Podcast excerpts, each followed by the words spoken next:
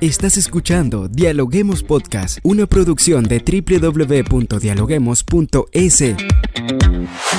El rigor académico y el olfato periodístico pueden ir de la mano. ¿Qué pasa con el clima en el mundo? ¿Por qué es tan complicado hallar la vacuna para el COVID? ¿Es el sexo un tabú? ¿Cómo ahorrar en tiempos de pandemia? ¿Por qué atrae tanto la cultura del entretenimiento coreana? ¿Qué pasa en Siria? A continuación, Rangira Briseño debate junto a expertos, académicos y estudiantes los temas más curiosos del planeta. Esto es www.dialoguemos.es. Hola, ¿qué tal amigos? Bienvenidos a un nuevo episodio de Dialoguemos Podcast. Soy Rangira Viceni y como siempre estoy aquí para dialogar con los académicos de las universidades más prestigiosas del país. La llegada del tsunami que ha supuesto la variante Omicron ha devuelto protagonismo al teletrabajo. Ya muchas compañías están recomendando a sus empleados trabajar desde casa y la presencialidad de los centros de trabajo es voluntaria. Tal parece que Omicron ha vuelto a despertar al teletrabajo en nuestro episodio de hoy, la variante Omicron reactiva el trabajo, tema que analizamos hoy junto a Jorge Valladares, académico de la Universidad Andina Simón Bolívar. Bienvenido. Muy bien, un gusto estar aquí con ustedes. Qué bueno contar con su presencia el día de hoy. La variante Omicron reactiva el teletrabajo. Ante ello, ¿es un resurgir o simplemente es un efecto pendular? Bueno, eh, yo creo que ya no hay que verlo de manera coyuntural. Sí, es decir, como que nuevamente por el confinamiento, por el aumento de contagios, se vuelve el teletrabajo. De hecho, antes de la pandemia ya había cierta literatura científica y ciertas experticias en el tema de teletrabajo. El asunto es que no se lo, todavía no se lo percibía como una forma ah, efectiva ¿no? para poder ejercer el trabajo a través de herramientas y de entornos digitales. Eh, la pandemia lo que hace es acelerar a lo mejor procesos que a lo mejor ya se los venía preanunciando, pero ya eh, se comienzan a consolidar de una manera mucho más permanente. Eh, yo no soy quien para vaticinar el futuro de lo que va a ser la pandemia, pero vemos que hay un tema pendular en el tema de contagio, ¿no? Hay olas, nuevamente, pues decrece esa ola, vuelve otra vez a surgir, se hablan de variantes, entonces creo que el teletrabajo llegó para quedarse. ¿Qué formas de teletrabajo? Ahí está un poco la discusión, ¿sí? Eh, hay formas híbridas, hay formas virtuales, hay formas que se combinan con lo presencial y con el trabajo remoto en casa. Pero en este sentido me parece que el teletrabajo ya se impone y los países tendrán que ver una legislación para el teletrabajo hoy y para el futuro.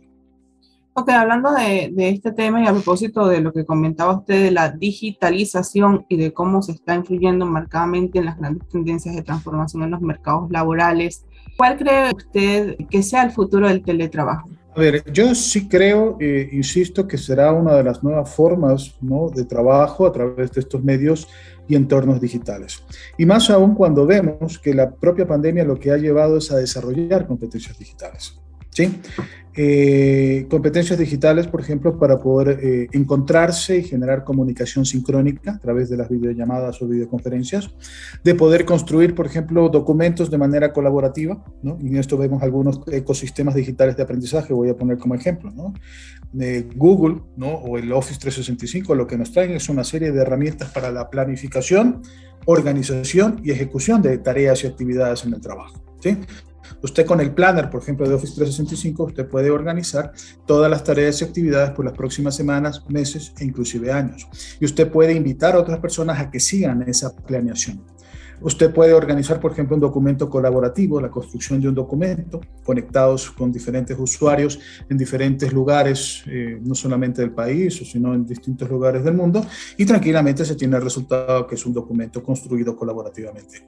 Reuniones, hemos visto que eh, estas reuniones agendadas por videollamadas o videoconferencias ah, han aumentado la puntualidad pues, de la asistencia.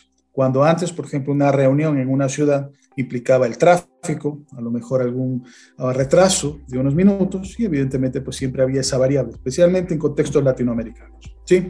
Pero ahora vemos que el Zoom ¿no? nos permite estar todos conectados en un tiempo y también pues eh, no solamente el inicio, sino también poder acabar todos uh, al unísono, término.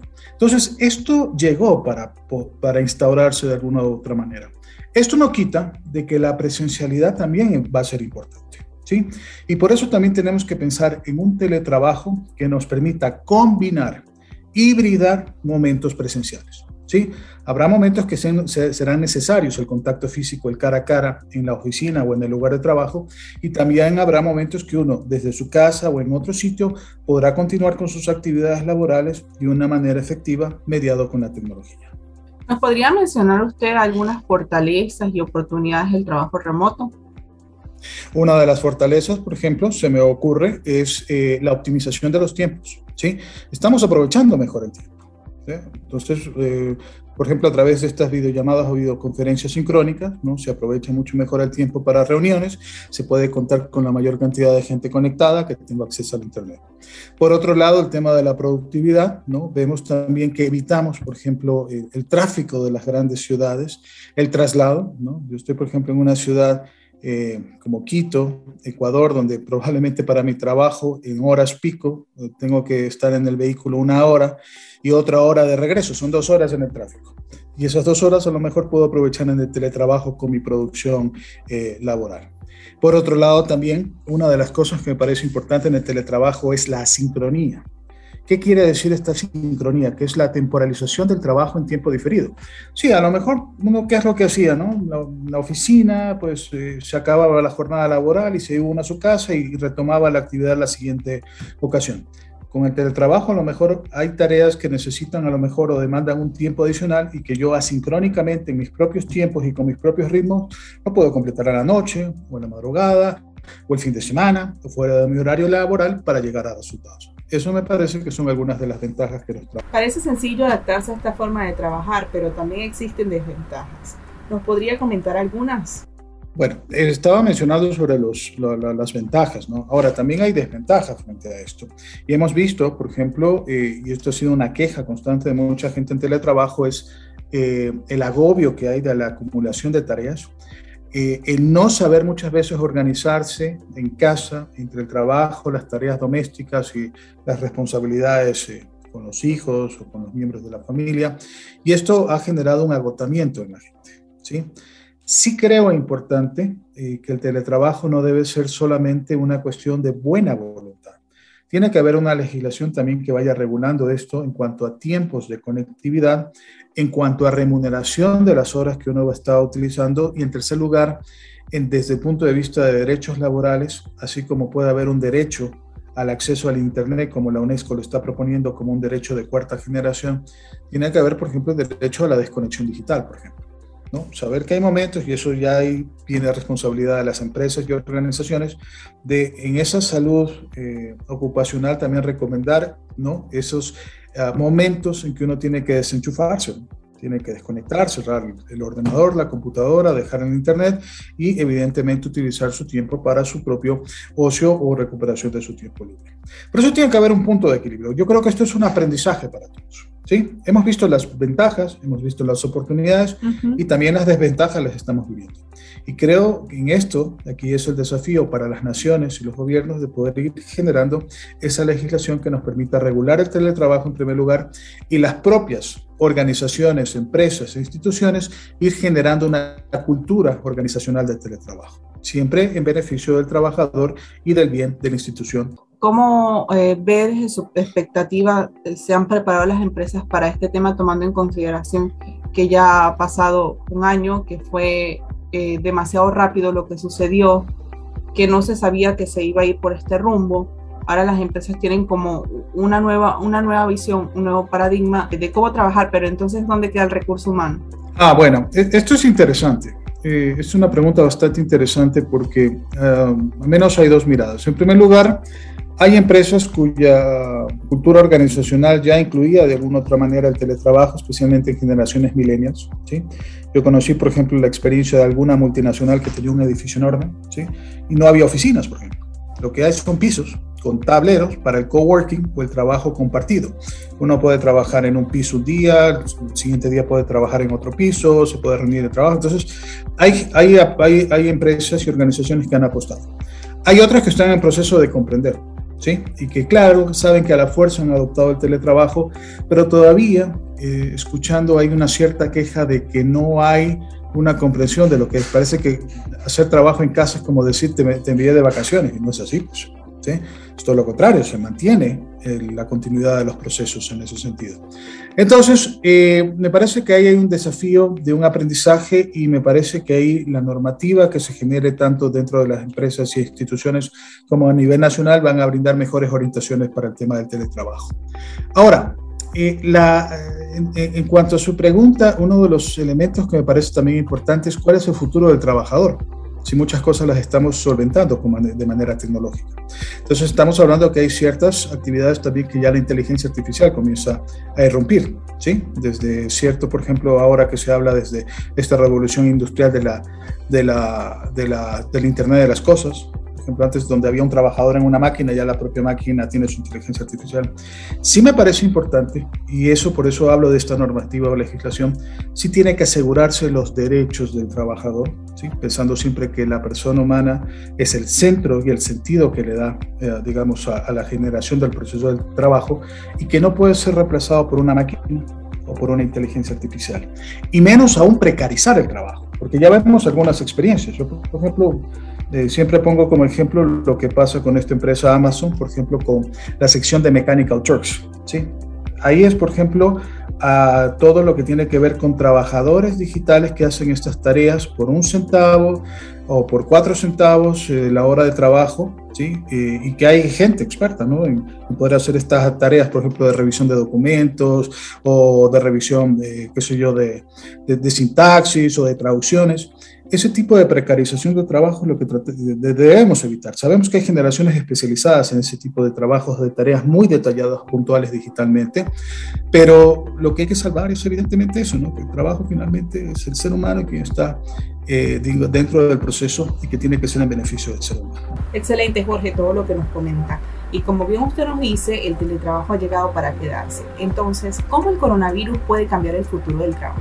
Me parece que las universidades están en un proceso de transformación digital, tratando también de comprender que no solamente lo tecnológico es instrumentalista, que es este, el garantizar tener un computador en el aula o una conectividad de Wi-Fi en el campus, sino que es todo un proceso de transformación que implica capacitación de su personal, que implica una presencia de las universidades en las redes sociales y en entornos y ambientes virtuales de aprendizaje. Y me parece que la tarea pendiente de las universidades actualmente es tratar de comprender esos nuevos escenarios laborales que demandan competencias digitales. Y las próximas carreras y programas en esos diseños o rediseños de carreras y programas universitarios tienen que ir mediadas con el tema eh, de competencias digitales. Voy a ponerles un ejemplo. Yo pertenezco a un área de formación del profesorado, de lo que tiene que ver con educación.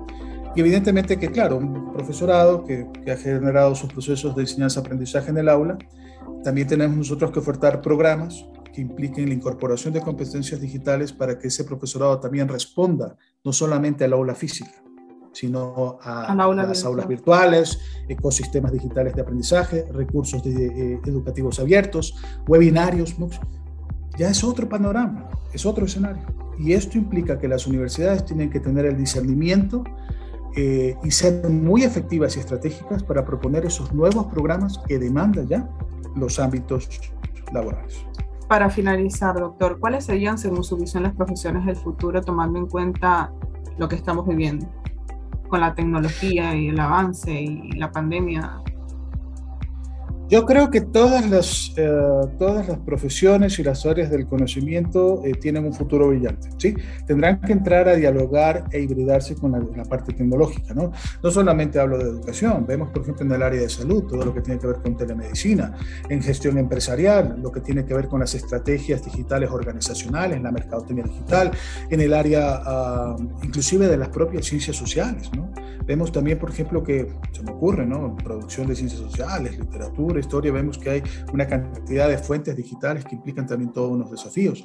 En fin, yo creo que este es un momento donde la tecnología entra en diálogo con las diferentes áreas del conocimiento y que a su vez las áreas del conocimiento tienen que comenzar a generar un diálogo mucho más interdisciplinar. Por eso digo, me parece que en el futuro, si alguien me dice, a ver, ¿cuáles son las del, del futuro? Bueno, todas son las del futuro. Tema es que esas del futuro tendrán que integrar las competencias digitales.